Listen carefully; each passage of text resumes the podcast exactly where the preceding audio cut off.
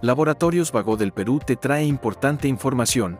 Esta vez hablaremos del herpes zóster a cargo de la doctora María Armas, médica general. ¿Qué es el herpes zóster y cómo se contagia? El herpes zóster es una infección viral que produce una erupción dolorosa en cualquier parte del cuerpo, como el torso, alrededor del ojo y en la cara. El herpes zóster se contagia por contacto directo con las llagas abiertas y en algunos casos pacientes que han tenido la varicela pueden desarrollar el herpes zóster en los años. ¿Qué síntomas produce el herpes zóster? Hormigueo en la zona afectada.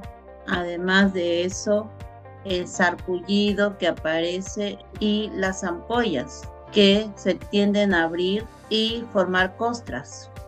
Además, hay un aumento de la sensibilidad. También picazón, puede haber fiebre y el dolor constante de ese punto afectado.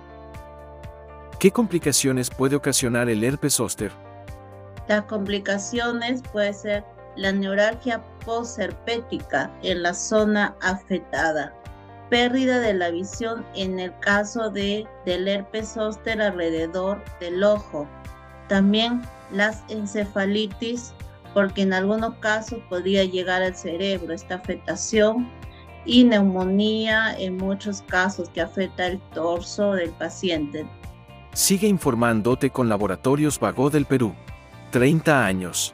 Misión que trasciende.